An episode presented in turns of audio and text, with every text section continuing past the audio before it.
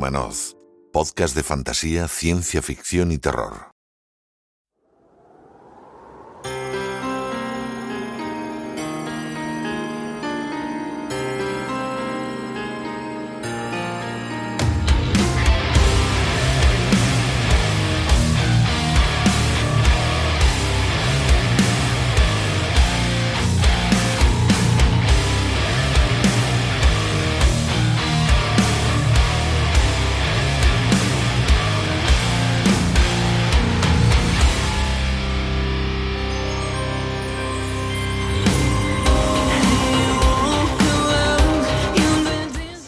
Esta primera parte del programa eh, tenemos un monográfico que, creo que muchos de vosotros estabais esperando.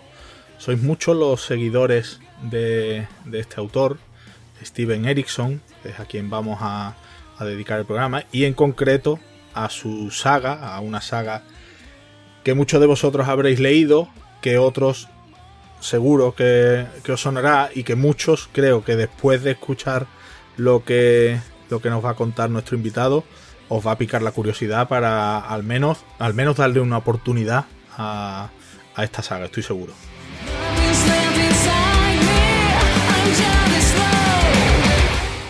Eh, vamos a hablar, como os digo, de Steven Erickson y para ello está con nosotros Daniel Garrido.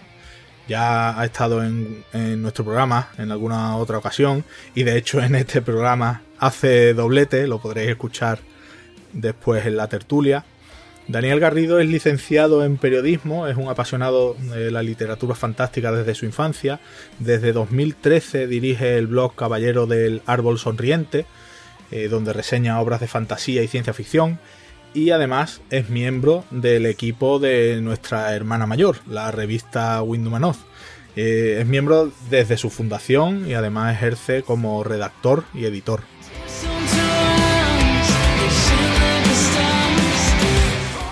Y ya está con nosotros Daniel para hablar, como os digo, de, de, Steven Erickson. Hola Daniel, ¿qué tal? ¿Cómo estás? Hola, ¿qué tal? Muy bien, encantado de volver otra vez de nuevo por el podcast y sobre todo para hablar de, de uno de los autores que más me apasiona. O sea que perfecto.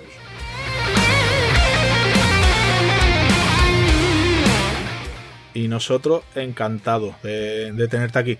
Te, estaba, te comentaba fuera de, micrófono y, la verdad es que a mí me resulta muy curioso. Yo, yo tengo que reconocer que no he leído a Erickson todavía, nada. Yo soy más de ciencia ficción y terror más que de fantasía, pero eh, sí que trabajando, ahora estoy trabajando en una librería y, y es cierto que se vende mucho, que gusta mucho. Eh, y me ha llamado mucho la atención que, que llegan muchos, eh, te iba a decir chavales, pero bueno, realmente de todas las edades. Aunque claro, los chavales van como con más entusiasmo por los libros de, de Erickson y, y, la verdad es que llama mucho la atención el seguimiento que tiene, que tiene este autor. ¿Tú desde cuándo lo, lo sigues?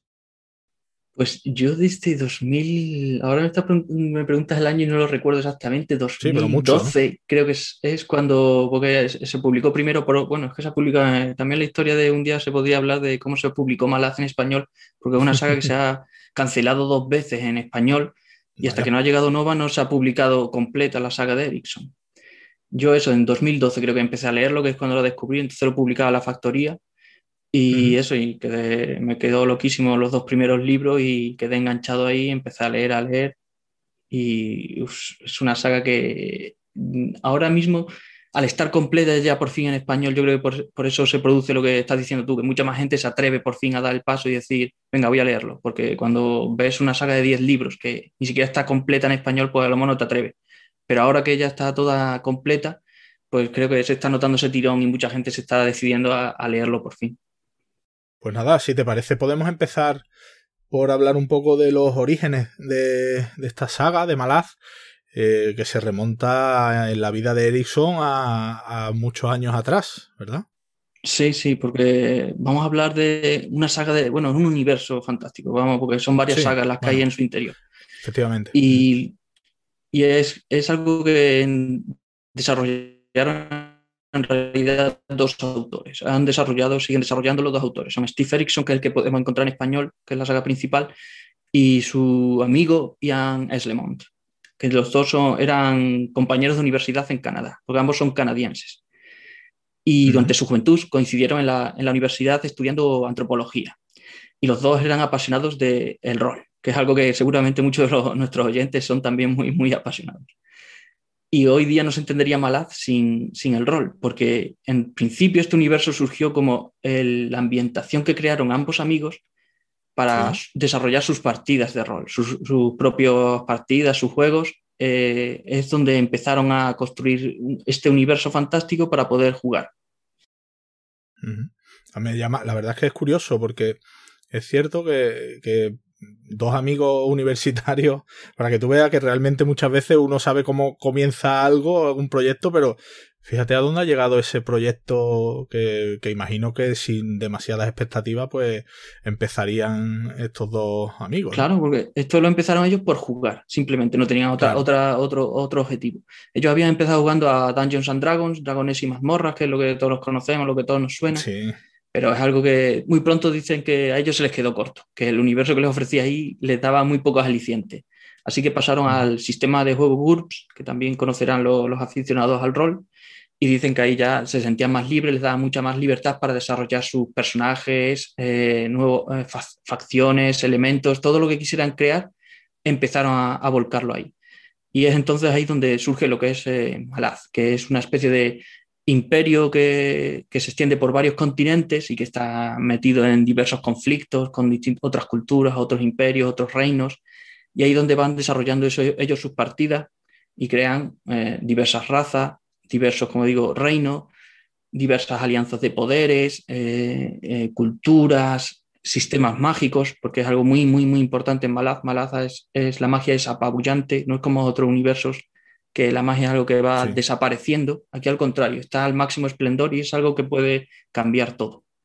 Y juntos van construyendo partidas. En principio son solo ellos. Ellos solo juegan sus partidas, sin otro fin más, más allá de eso. Claro, y cómo, bueno, y, cómo llegó el momento en el que decidieron pasar de eso, de esas partidas de rol a escribir novela o a pasarlo a, a novela, es todo esto. Eh, pues todavía hay un paso intermedio, porque en principio ni siquiera, una vez que lo eh, se separaron los dos, sus vidas corrieron, eh, fueron por rumbos diferentes, ellos hicieron, son arqueólogos, así que se fueron a excavar a, sitios diferentes del mundo, no coincidieron más, pero siguieron manteniendo el contacto. Y pensaron mm, todo lo que habían escrito de alguna de las partidas, convertirlo en lo que es un guion de película. Ni siquiera pensaron en, ah. un, en, una novela para empezar. Dijeron, mira, esto está muy interesante. Son aficionados también al cine y claro, y pensaron, hostia, mm, tenemos aquí material para hacer algo muy, muy asombroso. Y empezaron a escribir un guion. Con parte de lo que es ahora la primera novela, construyeron un guion e intentaron venderlo. Claro, esto ya sabemos todo cómo pudo acabar, porque estamos hablando de, de Canadá en los años 80 Hoy día también puede ser casi imposible vender un guion de, una aventura fantástica. Imaginemos cómo era hace más de 30 años. Le cerraron todas las puertas, le dijeron, muy bonito, es increíble, muy apasionante, pero esto aquí en Canadá no podemos hacerlo ni de coña. Y eso fue lo que les llevó a, a, decidir crear sus propias novelas. Que me resulta curioso porque es algo parecido a lo que le pasó a, George Martin cuando cuando tuvo que escribir Canción de Hielo y Fuego, que él también había pensado, él también venía del mundo de, la televisión y veía que mm, en la televisión no, se podían producir cosas, las cosas que él imaginaba a gran escala. Y así por eso pasó a, escribir Canción de Hielo y Fuego, porque sabía que ahí no tenía un presupuesto que le recortara el número de personajes, las batallas, podía ser todo lo grande que quisiera porque era él quien la escribía. La imaginación. Y eso es lo mismo que les mm. pasa a Erickson y a Esleman, que deciden, pues mira, como no podemos hacer una película, vamos a escribir libros. Y hay mucha gente que, que ahora lo agradece, desde luego. porque, fíjate. Pues sí, porque quizá la película se hubiera quedado en una película más de los 80, se hubiera convertido en, no sé, una rareza o se hubiera salido adelante. O estas películas que cuando pasan los años la gente dice, mira, ¿cómo hicieron esto? Un Willow, no sé, algo así. Pero ahora tenemos un montón de, películas, de películas, digo, de novelas que leer.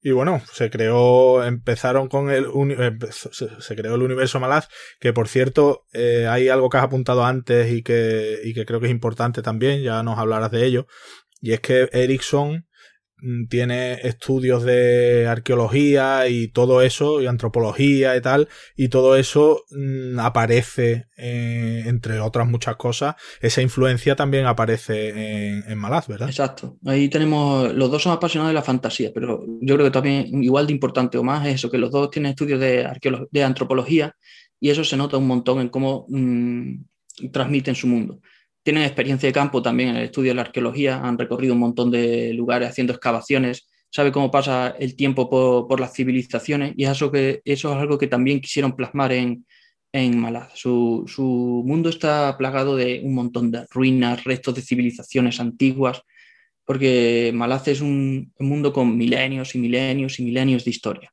Es una barbaridad. yo a veces creo que pocas sagas se pueden equiparar, porque sabemos sí que Tolkien también te, crea un mundo que tiene también tres edades del mundo, que son, han pasado milenios enteros, pero Erickson tampoco se queda corto. Nos encontramos con una novela que te lleva un prólogo que está escrito 300.000 años antes de que, de, que, ocurra lo que va luego a contarte en la novela. Y eso te puede dar una imagen de lo, de lo, que, de lo que te va a plantear, porque eso él te lo llena de diversas culturas. No, no, hay una evolución en, los distintos niveles culturales. Te presenta desde lo que podemos considerar civilizaciones de la edad de piedra, de, antepasados neandertales de la humanidad que son nómadas, se desplazan con armas de piedra, eh, a civilizaciones de tipo de la edad del bronce, hasta las más modernas, ya que llegamos a una civilización actual que es la que se está desarrollando ahora el mundo que es ya más cercana a un imperio tipo romano, podemos equiparar al imperio de Malaz, que es una equivalencia, pero también es un, un mundo donde existen municiones explosivas y todo tipo de armas que están mm, cambiando el, el, mundo. O sea que también eh, hay una evolución a lo largo de las décadas, de los milenios. Bueno, y ahora mm, ponte que quieres, eh, que tienes delante, como realmente lo tienes al otro lado del micrófono, a alguien que no ha leído Malaz y tienes que empezar a contarle qué es Malaz y por dónde empezar. ¿Qué, vamos a empezar, si te parece, por, por el principio. ¿Por dónde, ¿Por dónde empezamos? Bueno, vamos a empezar por, por, el origen de verdad, que es la decalogía que escribió Erickson, porque fue el que primero, aunque los dos empezaron a escribir más o menos a ritmos para, paralelamente, fue Erickson el que logró publicarse primero y es el que, gracias a su decalogía, ha conseguido que su compañero y su amigo también viera sus novelas la luz. Él escribió Malaz, el libro de los caídos, es el título de la decalogía, son 10 volúmenes. Y es la saga que está completa ya en español. Eh, ¿Cómo, qué es Malaz? Eso, eso ya, ya de por sí es difícil de explicar. es, complicado. porque siempre es algo que, que, acompaña esta saga. Es la ambición del autor que a veces puede apabullar al lector, a veces juega en contra también de la novela porque puede echar hacia atrás y te cuesta avanzar en lo, en lo que te presenta. Pero Malaz nos presenta un imperio, como he dicho antes, que se ha extendido por varios continentes y tiene abiertas guerras en distintos frentes. El primer libro nos presenta lo que es un grupo de soldados de élite, los abrasapuentes, que son los antiguos, las antiguas tropas de élite del viejo emperador. Este emperador ha muerto, hay una nueva emperatriz, una especie de usurpadora, se nos presenta al principio, y claro, los que antes que eran fieles al, antiguo emperador van a eh, lo están ahora en los peores sitios de, del imperio, en una especie de a ver si se los pueden quitar de encima. Están una especie de colocarlo en los peores lugares del, mundo. Y aquí es como empieza la saga. Pero esto es solo una ligerísima presentación, porque si, si mm, el planteamiento de la saga en conjunto Voy a, voy a, usar un, paralelismo para que nuestros lectores, nuestros oyentes nos puedan entender algo mejor, porque si empieza a mencionar razas, culturas, continentes de aquí, no se va a entender. Claro, se van. y voy a decir, por ejemplo, imaginemos que alguien quiere escribir una, una saga de la Segunda Guerra Mundial, 10 libros de la Segunda Guerra Mundial, para cubrir todo el conflicto.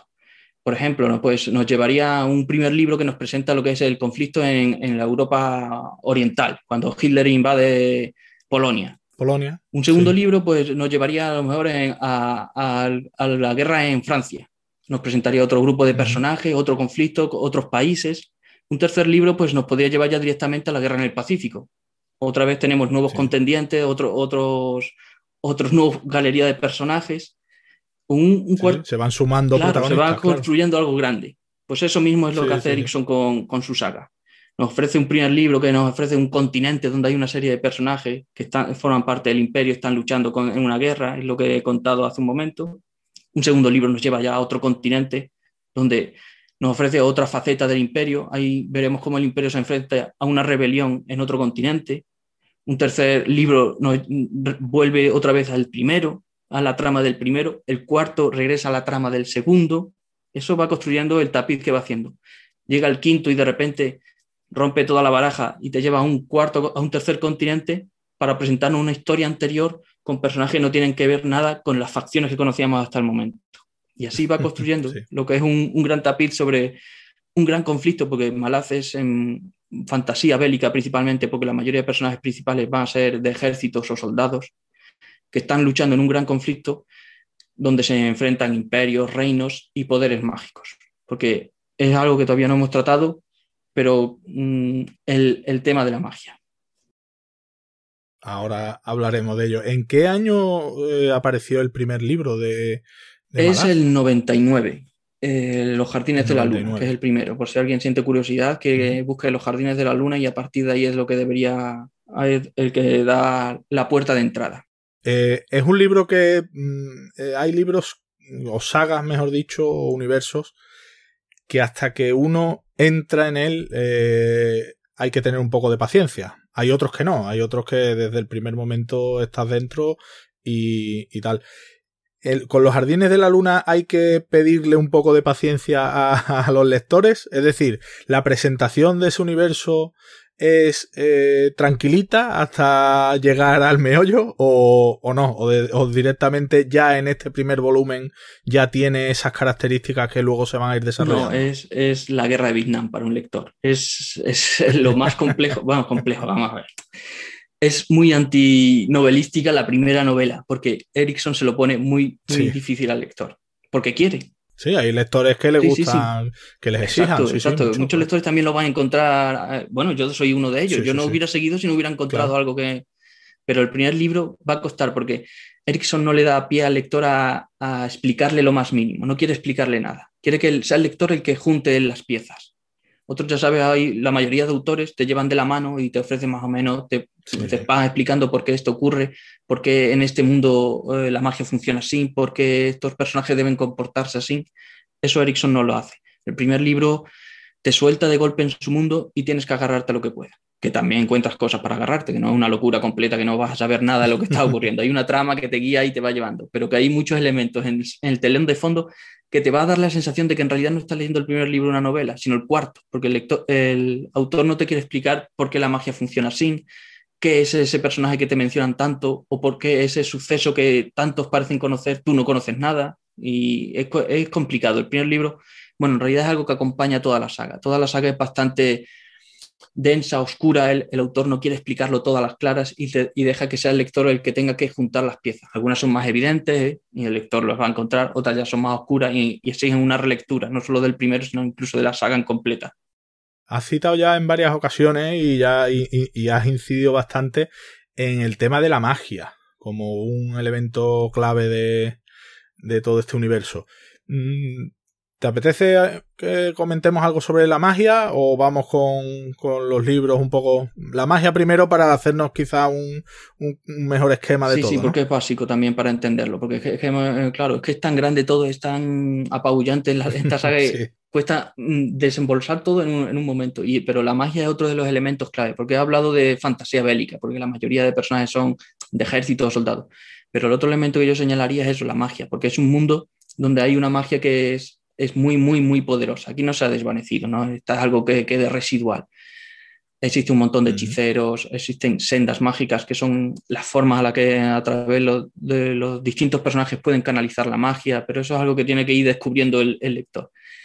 Y, y, que junto con la magia, otra forma, eh, algo clave en este universo es que estamos hablando que existen dioses, que no lo habíamos mencionado.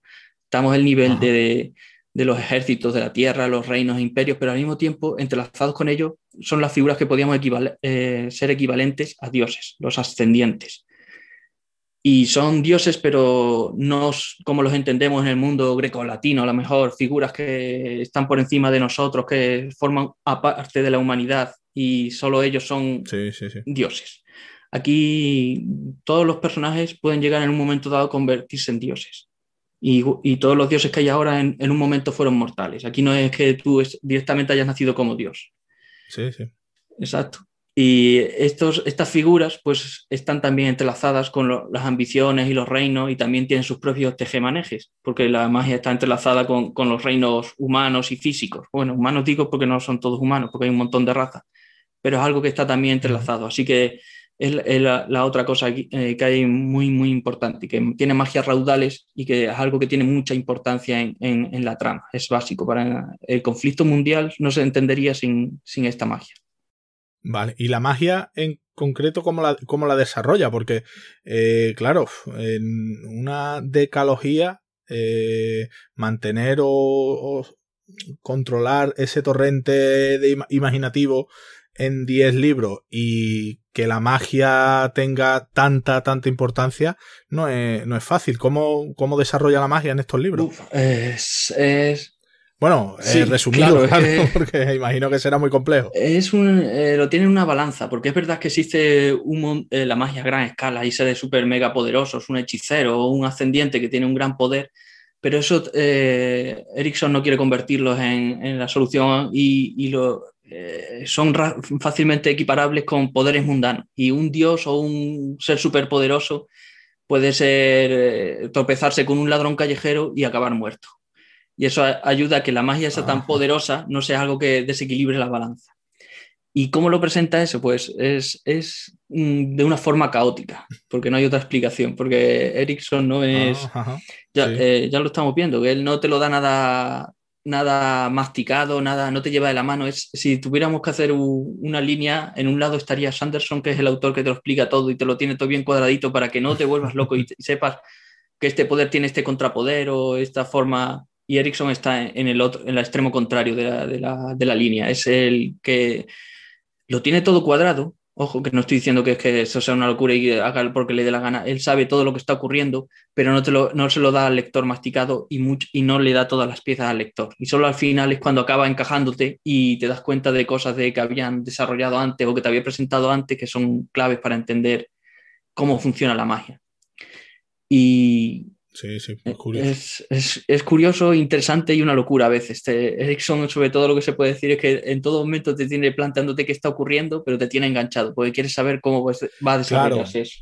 Ese, ese, esa es la cosa, que realmente es interesante por lo que tú dices. No es desde el principio está quedando claro que no es una saga, un universo fácil, que, pero está hecho a posta. Es decir, no es que el autor eh, haya cometido la torpeza de escribir un universo, una saga caótica, sino que lo hace a posta, no le da eh, todo mascado al lector y, eso es por supuesto lícito y, a la vista está que tiene muchísimos seguidores a quienes les gusta por supuesto este, este tipo de, de presentaciones.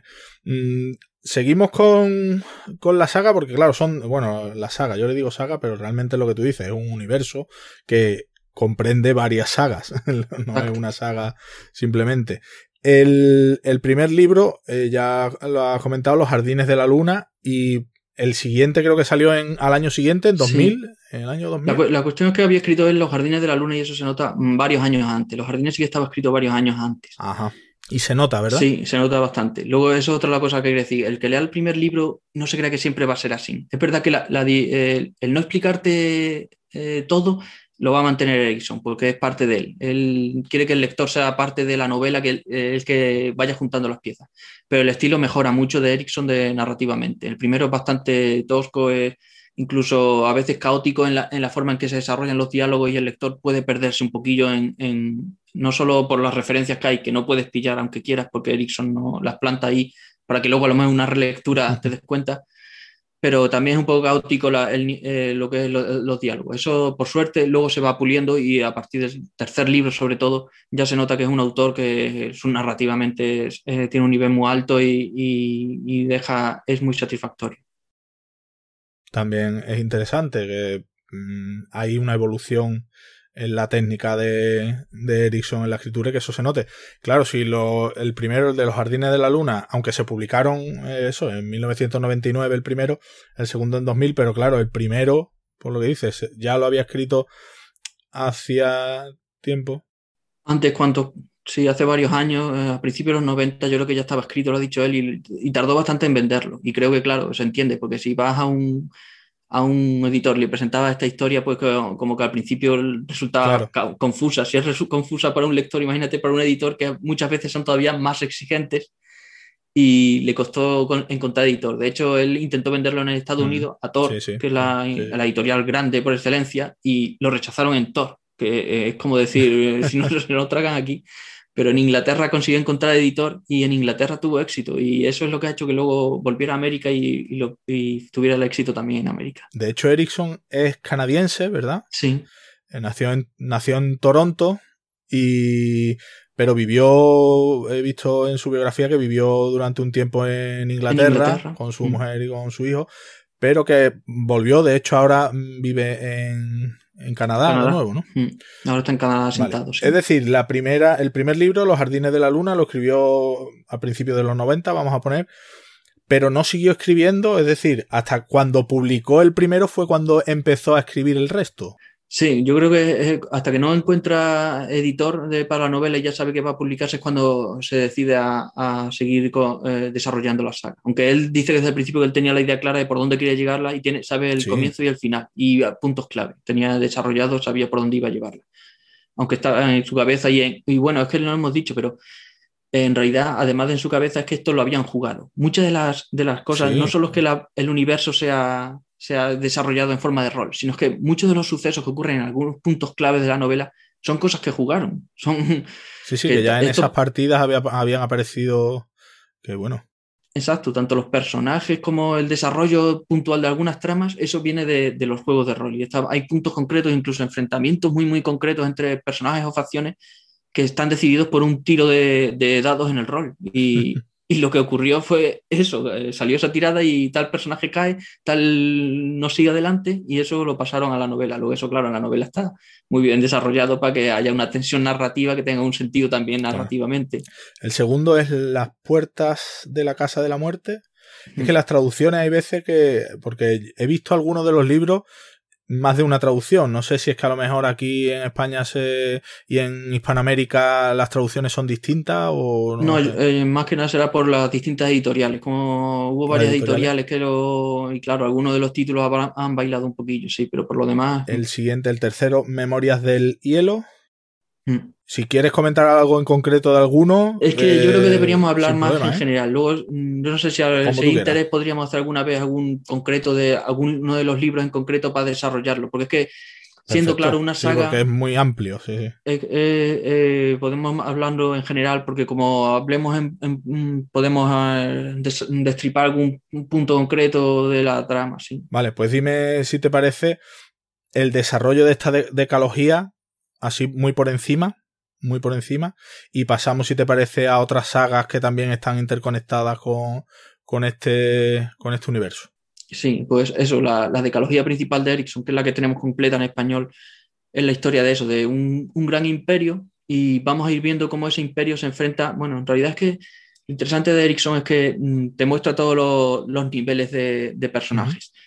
Mm, te va, como hemos visto, va desde la figura de lo que son los personajes ascendientes, los dioses, hasta nos pone al nivel de, del ladrón callejero, de un mendigo, de un esclavo, los soldados rasos, porque lo principal es que acompañamos a un grupo de soldados en, mientras van mm, combatiendo en esta gigantesca guerra que se está desarrollando a gran escala, porque va a haber una amenaza al, al, al sistema mágico imperante, todo como está establecido, va a haber eh, una amenaza proveniente de una, de una especie de ascendiente extraño que va a poner en riesgo todo el, sistema que existe de tanto de la magia como del poder en el mundo y eso va a hacer que tanto los imperios terrestres como los ascendientes, los dioses vean su facción, su, su, cuota de poder mm, puesta en riesgo y va a todo a empezar a entrelazarse. Y esto Erickson lo desarrolla a un, montón de, de, tramas argumentales, porque es que, es que es imposible resumirlo, son 10 libros. Cada, cada libro tiene además su, su trama concreta No es que, aunque va construyendo un fresco, como he dicho antes, en total es una historia de principio a fin que puede seguir. Eh, cada libro tiene más o menos su trama concreta y algunos personajes solo aparecen en un libro. Tienes unos personajes o un continente concreto, eso te aparece en uno o dos libros. Y todo eso va a servirle para ir desarrollando este gran conflicto a gran escala. Como, como pueden imaginar los lectores, eh, un montón de tramas de personajes que se van hilvanando eh, no todas van a encontrar un final igual de satisfactorio, algunas quedan más en el aire que otras, pero es consecuencia de desarrollar una trama que yo no sé si son 200 personajes principales, te puede acabar llegar encontrando. Eh, y los hilos argumentales, hay tres principales que se puedan decir, pero eh, de eso surgen un montón de ramas secundarias que no todas han llegado a, igual conclusión, pero para mí eh, lo que es el desarrollo en conjunto me parece que es una obra muy, muy recomendable. Perfecto. Y me comentabas al principio que, bueno, alrededor de, esta, de este universo, de esta decalogía, hay otras sagas. Eh, y hay precuelas, secuelas y tal. Mm, empezamos por la que tú quieras. ¿Cuál es la más destacable para ti, aparte de, lo, de la de ecología? Es la, la, que, la que escribió Eslemont, que es el compañero que hemos dicho, el otro creador del universo, escribió también una saga que se llama Malaz el Imperio. Y son seis libros. Esa sí que está inconclusa en español. Empezó a, eh, publicarse, la publicó la Factoría de Ideas, pero como esa editorial cerró hace unos años, no ha llegado a concluirse en español. Algunos libros se pueden encontrar de esta saga de segunda mano, pero por desgracia ahora mismo sigue sin, sin terminarse y está sin editorial que la publique. Y eh, como digo, es la, esta la escribió Eslemont, que es el compañero y el otro creador del universo. Y es, este se centra un poco más en lo que ocurre en el corazón del imperio. Es una saga que está entrelazada con, con la decalogía de Erickson, que es interesante. Se puede encajar, hay diversos órdenes de lectura. Yo en mi blog, por ejemplo, tengo un, artículo analizando un poco porque es que las novelas encajan unas entre otras y claro, es difícil si lees la decalogía. Una especie, de, una especie de guía de lectura, lo que tienes en tu blog. Sí, para poner un poco de orden. vamos, lo, más sencillo es seguir el orden de publicación original en inglés, porque cuando se publicaron, pues claro, el, el Slemon ya sabía lo que había escrito Erickson y se iban compaginando. Y si sigues el orden de las fechas de publicación en inglés de una saga y de otra, las puedes seguir, leer en ese orden, para, pero, porque hay tramas que van de una saga que terminan en la otra saga. Hay personajes que aparecen en una saga y terminan en la otra, su historia, por ejemplo.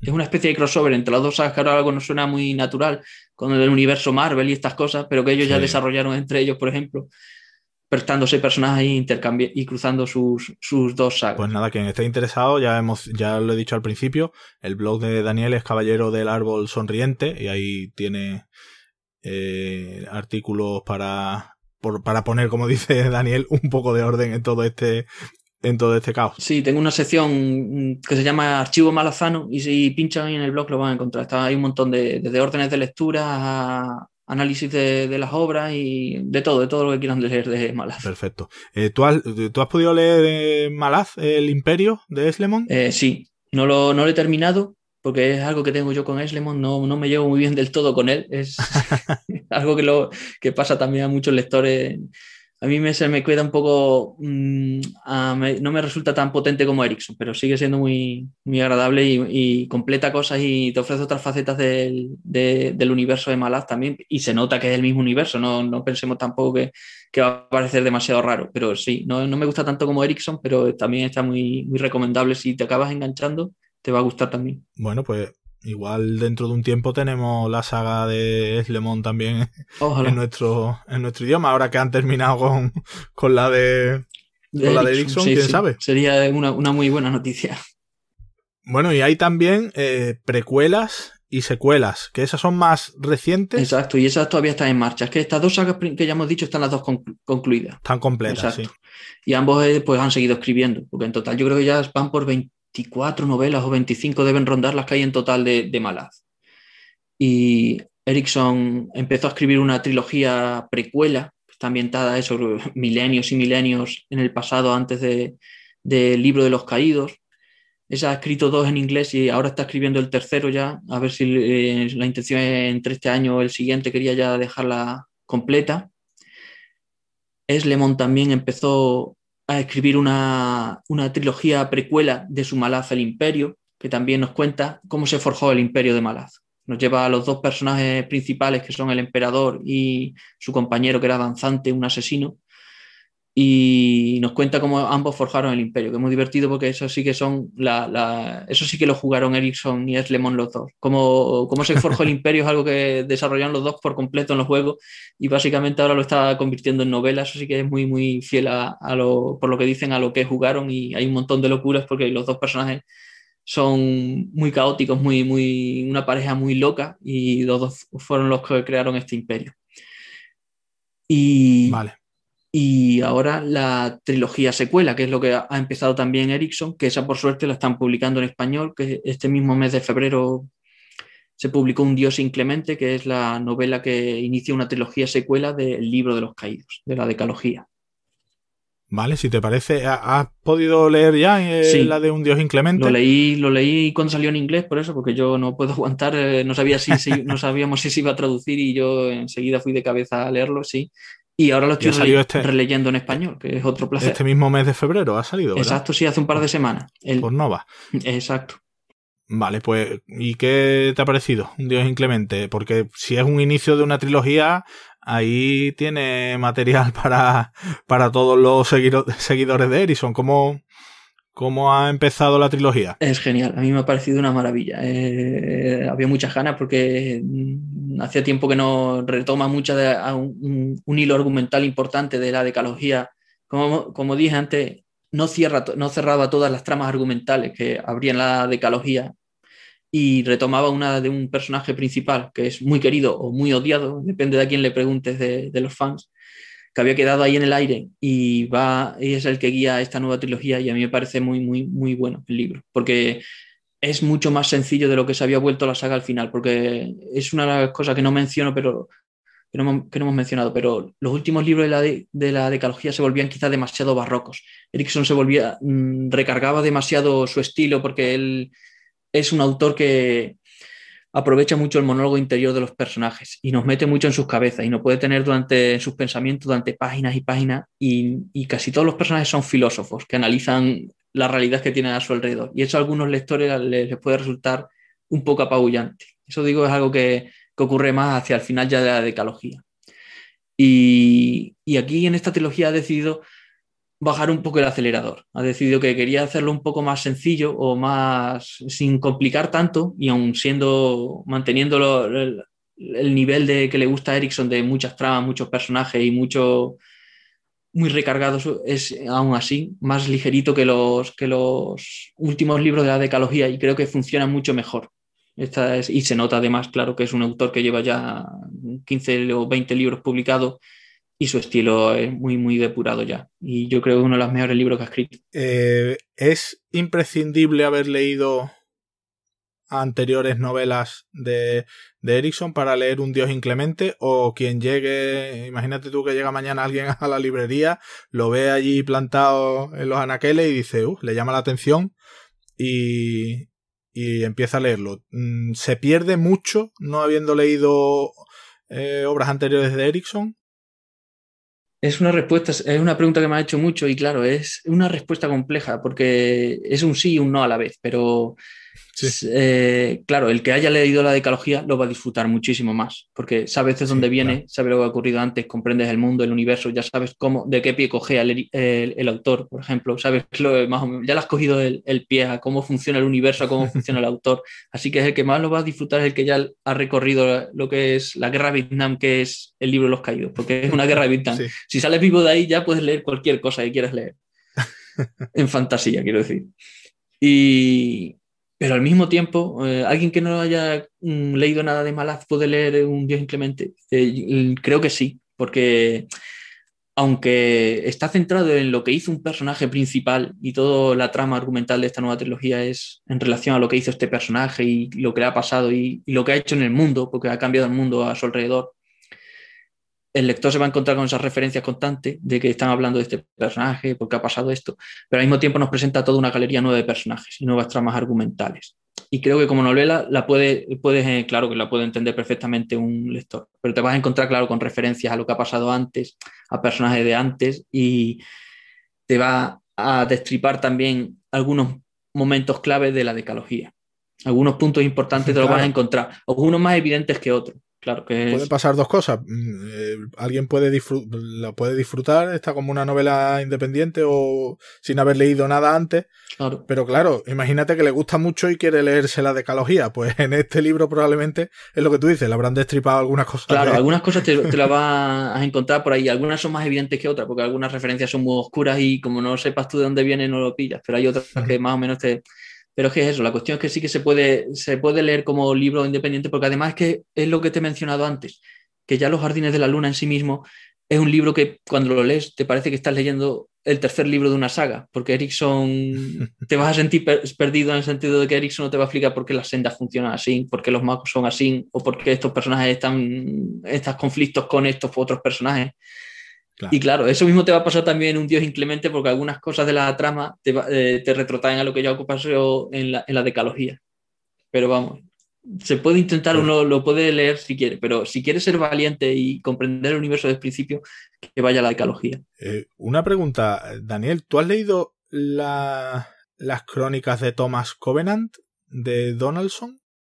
No, pero la conozco por referencia de Erickson, porque dice que es una de sus principales influencias. Es que eh, eh, leyendo un poco sobre, sobre la decalogía, sobre el universo malaz y demás, he leído algunos sitios de internet y algunas publicaciones que hablan de, del universo malaz de Erickson como la obra más importante de fantasía épica desde las crónicas de Thomas Covenant de Donaldson. O sea que también la ponen como, con muy, muy importante. Por eso te preguntaba simplemente, porque la verdad es que no era por curiosidad, simplemente a ver si la he leído. De hecho, no sé eh, si está publicada en, nuestro idioma, no, no, tengo ni idea. Si...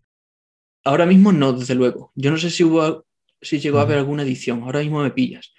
Y no, no, no la he leído. Pero sí, la conozco por eso, porque además de esa referencia que dice, eh, el propio Erickson lo reconoce que Donaldson es uno de los autores que la ha inspirado, uno de los que disfrutó y que la saga de Thomas Covenant era una de las que estaba leyendo, porque además de jugar al rol, leían fantasía ambos.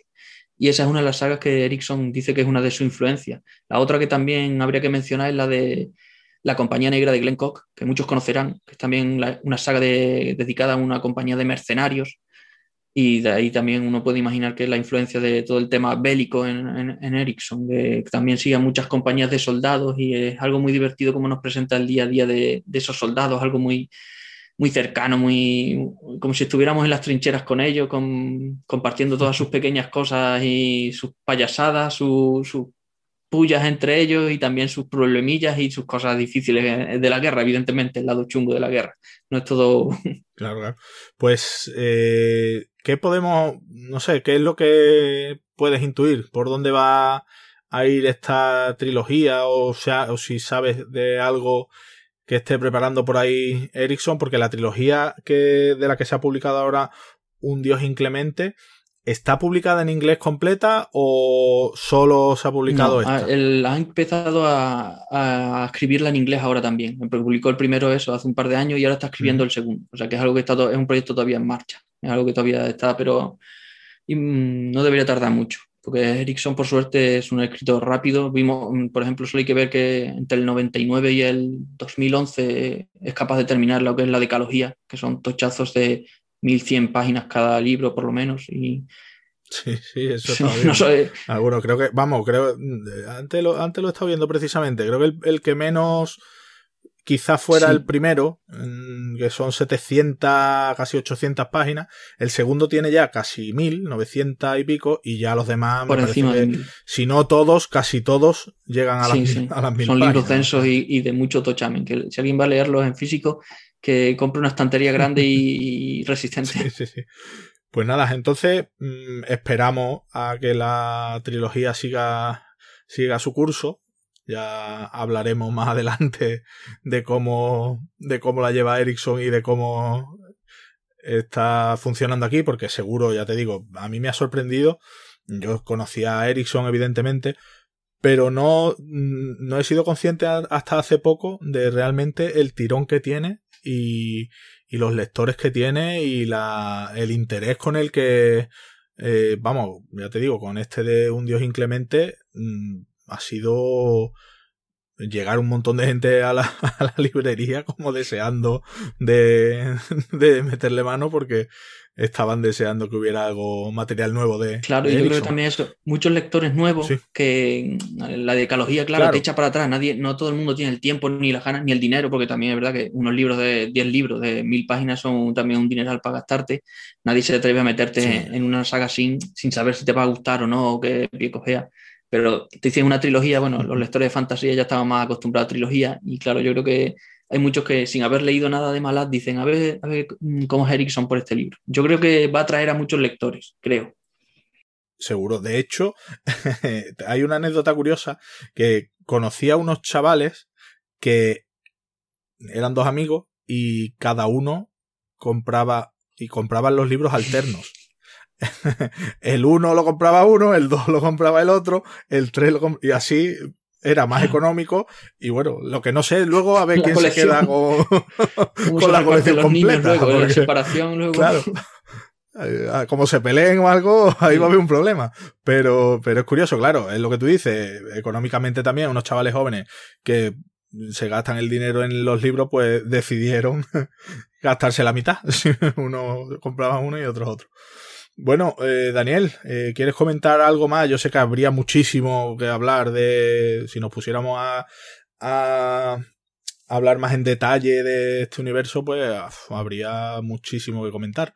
Pero bueno, eh, si quieres comentar algo que se nos haya quedado en el tintero, que creas que es importante citar. Sí, es que lo que dices, es que es una saga que solo cada libro te daría para hablar un montón, porque es que tiene muchos niveles de lectura, porque es una de las cosas que yo creo que lo que me gustaría señalar al final ya solo para despedir es que es una saga que siendo fantasía es una saga que tiene, mm, al lector lo va a tener muy con los pies en la tierra, porque Erickson reflexiona sobre muchos, muchos, muchos temas actuales y, que nos tocan a todos porque eh, su, su, saga y choques culturales nos ofrece, claro, las visiones de las distintas culturas que se enfrentan vamos a encontrarnos desde culturas civilizadas, aquí ponemos todas las comillas que queramos porque ya sabemos luego cómo lo que ocurre con las civilizadas, y las bárbaras y esos choques, y nos va a desnudar la, el otro lado de, ambas de ambas realidades, nos ofrece mm, dramas de, crisis de refugiados, eh, el poder de las creencias, el, terrible poder de las creencias, porque como hablamos, eh, los dioses son un elemento importante y aquí vamos a ver los dos. que no son dioses desde el inicio, sino que.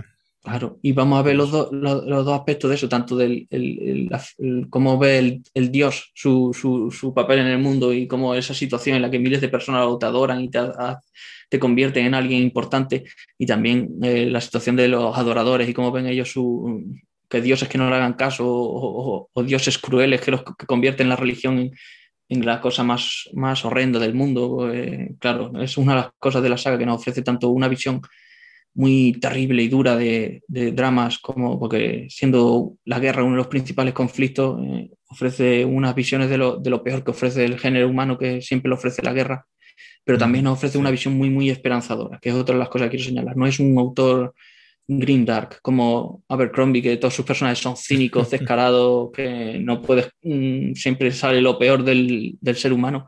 En Erickson hay personajes así de oscuros y malos, pero también afortunadamente eh, apuesta por el lado luminoso y es muy esperanzador porque ofrece una visión de lo que se puede lograr cuando un, grupo de personajes o de personas luchan por algo que creen que debe sacrificarse, aunque nadie más que tú vayas a ser testigo de, lo, de lo que eres capaz de hacer y nadie más sepa que vas a defender lo que debe defenderse en ese momento y es algo muy, muy, muy positivo de esa saga.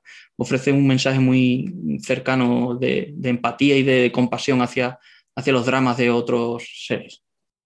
Pues nada, yo creo que ha quedado claro que quien, a quien le gusten las lecturas exigentes pero de calidad, eh, aquí con con este universo malaz lo van a encontrar de sobra. Me has dicho que, el último libro, es Un Dios Inclemente, es de lo mejor que, que ha escrito Erickson. Que ha escrito Erickson. Pero ¿serías capaz de decirme de la decalogía cuál es el, volumen que más te, gustó? A ti personalmente, me refiero. Sí, sí, sí. ¿De todos? Para mí esta eh, probablemente sea Memorias de Hielo, el tercero. Es, una barbaridad de novela. Es, es, cuando si dijeras, Elígeme un libro de una saga que te diga que tenga todo lo que esa saga tiene. Pues eh, Memorias de Hielo te ofrece ahí todo lo que Erickson es capaz de hacer. Ese es el libro que me parece que es más increíble, porque una montaña rusa continua es, durante sus más de 400 páginas, porque es otro de esos tochazos, me parece que tiene.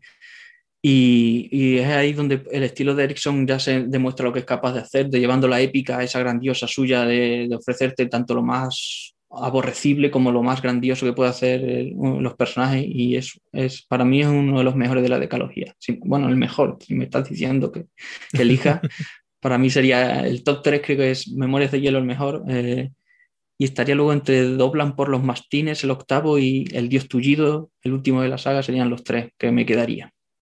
Perfecto.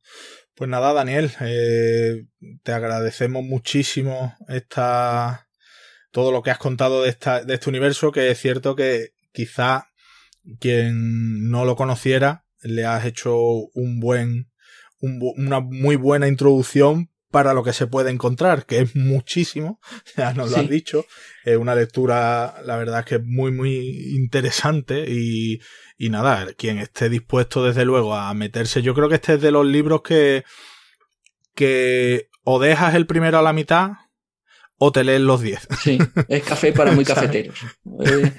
es decir, el que, el que lea el primero y sea capaz de entrar en, en el universo, yo creo que van uno detrás de otro seguro. Sí, porque además es una cosa que, le, que el primero es el libro más flojo de toda la decalogía. Yo creo que es algo que coincidimos. Le pregunta a todos los seguidores de Malaz y siempre dicen, luego nos quedamos enganchados por ese comienzo y, nos gusta, pero luego cuando ves en todo lo que has, eh, cómo lo has desarrollado, dices, este es el libro más flojo de todo lo que te va a ofrecer luego Erickson. Pero eso es lo, pues nada. lo que comentas Si, si le gusta a alguien, le va a encantar los demás. Entonces le decimos que si el primero en algún momento flojea, que aguante y que siga, que después viene, viene lo mejor. Pues nada, Daniel, eh, muchas gracias por, por hablarnos de, del universo Malaz de Ericsson. Ha sido un placer como siempre. Mm, estoy seguro que habrá muchos lectores que, que, habrán descubierto este universo un poquito mejor y les habrá picado la curiosidad para darle una oportunidad y espero que, de aquí salgan nuevos lectores de, de Ericsson. Pues nada, encantado Daniel. Un placer. Hasta luego. En Windumanoz queremos traerte lo más interesante de la actualidad de los géneros especulativos junto con la mejor ficción corta y el mejor arte. También queremos ayudar a los autores dándoles voz y visibilidad. Y para todo ello necesitamos contar con tu espada. Visita patreon.com barra Windumanoz, echa un vistazo a nuestras recompensas y considera unirte al grupo de amigos que apoyan este proyecto.